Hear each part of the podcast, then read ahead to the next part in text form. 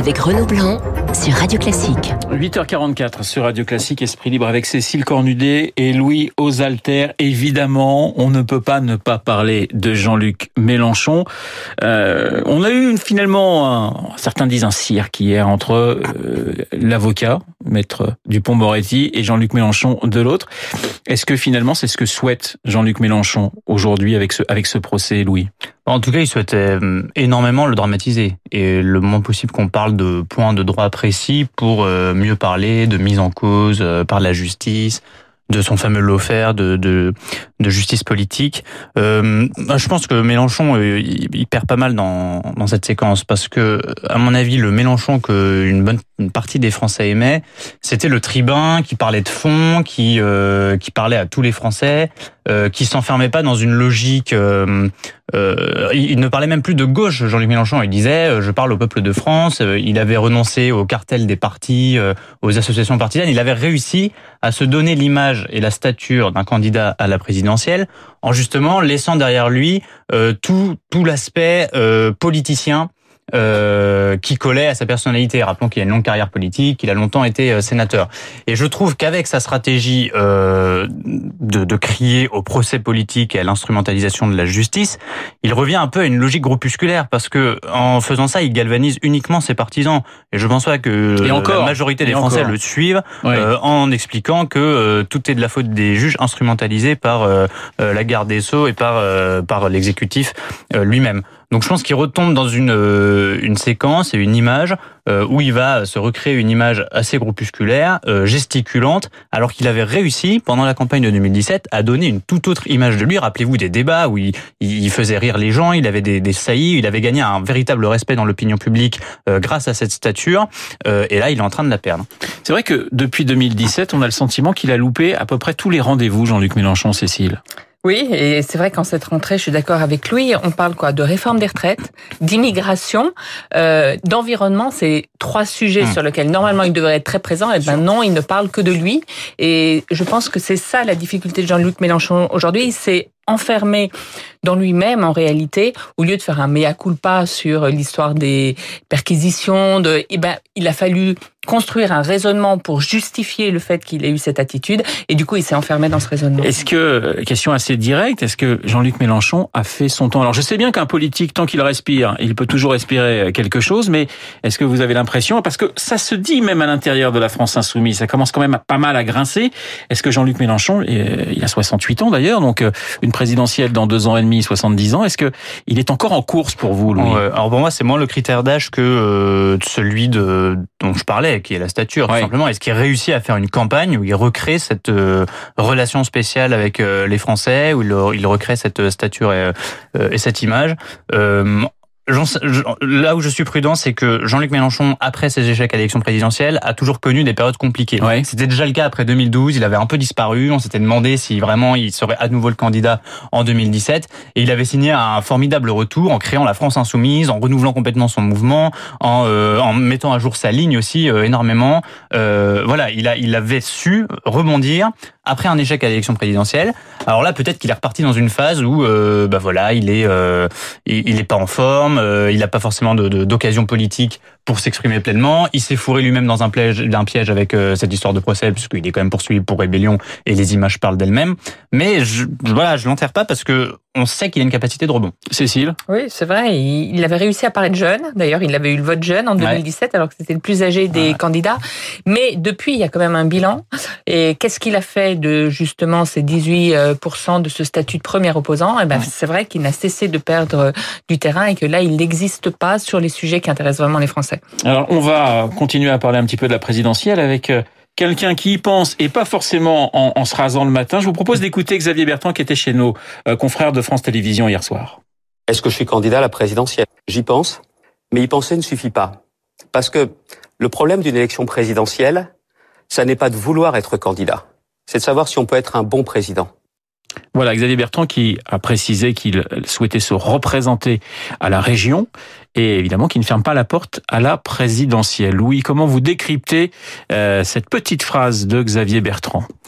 Ouais, c'est pour, euh, c'est un rappel, c'est pour dire coucou, je suis là, euh, dans un contexte où des opposants comme lui ont, ont du mal à exister, mais par nature, c'est pas forcément lié à sa personnalité.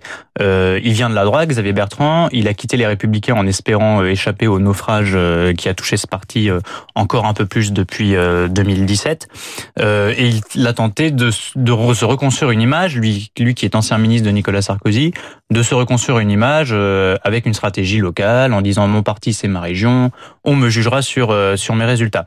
Il y a un avantage à cette stratégie, c'est que il se positionne tout à fait en, miroir d'Emmanuel Macron, en tout cas dans la démarche, parce qu'Emmanuel Macron passe pour euh, le, le, Parisien, euh, grand grand commis de l'État, qui ne connaissait pas la France avant que les gilets jaunes le, le forcent à ouvrir les yeux. Donc Xavier Bertrand peut utiliser l'argument inverse, mais ça peut se retourner contre lui parce que le problème de ce genre de positionnement, c'est qu'à un moment, il faut développer une stature et une vision nationale. Et même dans l'émission euh, de Xavier Bertrand hier, il a beaucoup valorisé son travail à la région. On le voyait euh, compliqué dans cette émission, faut bien le dire. Oui, bien sûr, compliqué pour lui. Il a essuyé les plâtres d'un nouveau format qui n'était pas évident.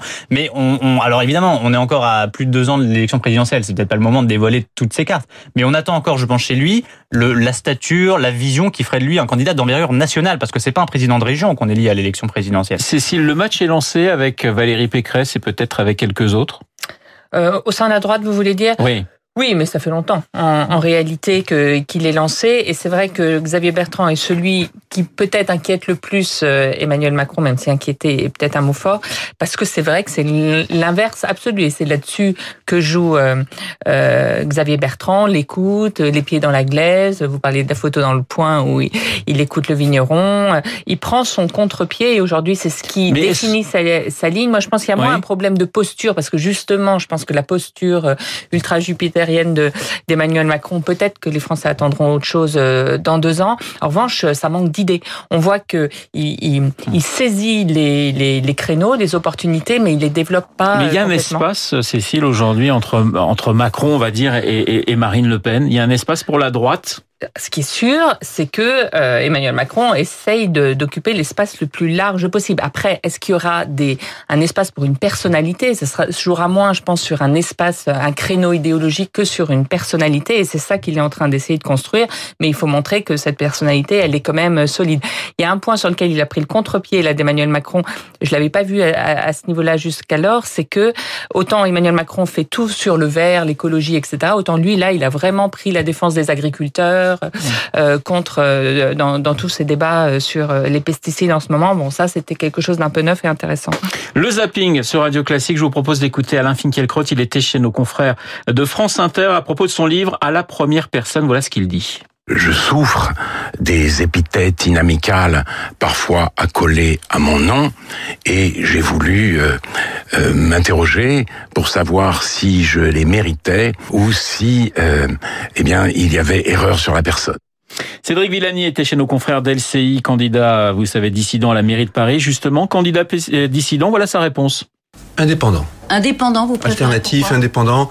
Vous dites dissident comme si j'étais là dans une démarche de révolte, alors que c'est une démarche qui est parfaitement libre et sereine. Oui. Et puis Olivier Faure, premier secrétaire du Parti Socialiste, euh, était sur CNews à propos de l'entretien d'Emmanuel Macron dans Time Magazine. Voilà ce qu'il dit. Est-ce que vous croyez vraiment qu'il a changé d'attitude face aux Français ah bah, Est-ce que vous croyez qu'il entend aujourd'hui vraiment les urgentistes, euh, ces praticiens, ces agents du service public qui se battent pour notre santé? Est-ce que vous croyez qu'il entend ceux qui manifestent manifeste pour dire que la retraite, ça ne peut pas se solder par euh, une régression sociale. Enfin, il y a du Castro chez Macron. Et donc, euh, il aime parler de très longues heures, etc. Mais qu'est-ce qu'il entend? Alors, justement, Emmanuel Macron qui s'exprime hein, dans Time Magazine.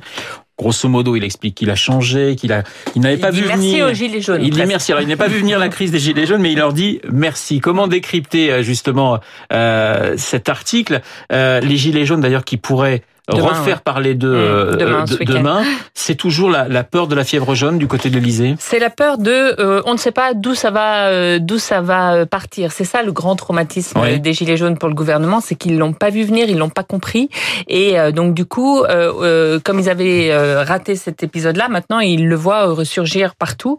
Alors cela dit, demain ça a l'air d'être, enfin sur les réseaux sociaux d'un vrai truc. C'est en même temps que les journées du patrimoine. Je sais pas si ça a été choisi par hasard, mais la grande angoisse du gouvernement, c'est que ça vienne que des, des, des, gilets jaunes ou Black Bloc arrivent à, à pénétrer dans des établissements. Et dans, le, dans votre billet ce matin, vous, vous disiez que c'était quand même beaucoup plus compliqué pour n'importe quel gouvernement de, de, de gérer ce type de, de, manifestation que, que, les syndicats classiques. En ce moment, on a les syndicats traditionnels qui se mobilisent sur la retraite, oui. FO demain, la RATP la semaine dernière, la CGT la semaine prochaine, et des mouvements comme ça, peut-être d'esprit gilet jaune, c'est-à-dire incontrôlables, radicaux et qui refusent de rentrer dans des C'est ce qu'Agnès Buzyn affronte euh, sur les urgences. Elle n'a pas de syndicat avec qui discuter. Le, le, comité, le collectif interurgence dit non à tout.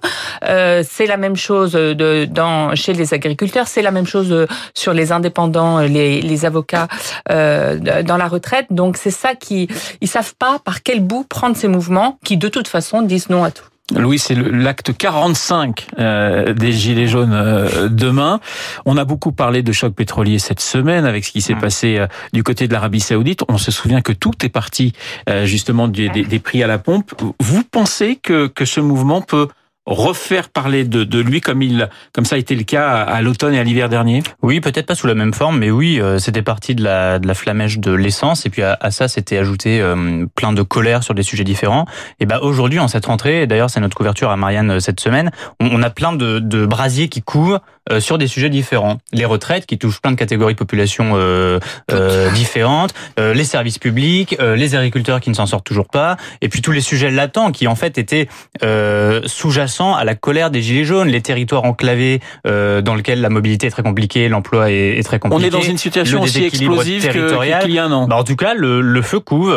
C'est vrai. Les, je pense que les raisons profondes de la colère ne se sont pas dissipées, et on sait que ça peut surgir sur une simple flamme que peuvent être les prix du carburant, que peut-être la réforme des retraites, que peut-être plein d'autres choses.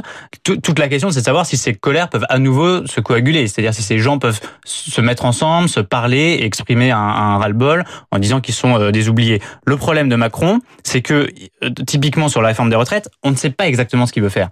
On a des mois de concertation, mais ça crée un climat anxiogène parce que les gens ne savent pas à quelle sauce ils vont être mangés. Et c'est le cas sur plein de sujets. Plein de gens attendent des réponses et Macron préfère parler d'immigration, de, plein d'autres sujets. C'est important peut-être, mais il n'apporte pas des réponses à ces préoccupations-là, pardon. Cécile, oui, en 10 secondes. C'est ça le vrai danger. On, on, on l'a vu avec Xavier Bertrand, euh, il n'a plus d'opposition politique vraiment, à part Marine Le Pen. Et il pense, Emmanuel Macron, que Marine Le Pen, euh, les gens ne feront pas le saut. Donc sa vraie opposition, c'est les Français. Est-ce qu'ils vont finir par euh, trouver une forme d'adhésion avec ce président? Merci Cécile, merci Louis. Cécile Cornudet, Louis Alter dans Esprit Libre ce matin sur Radio Classique. 8h56, dans un instant, l'essentiel de l'actualité. Et puis Franck Ferrand raconte c'est juste après 9h. À tout de suite.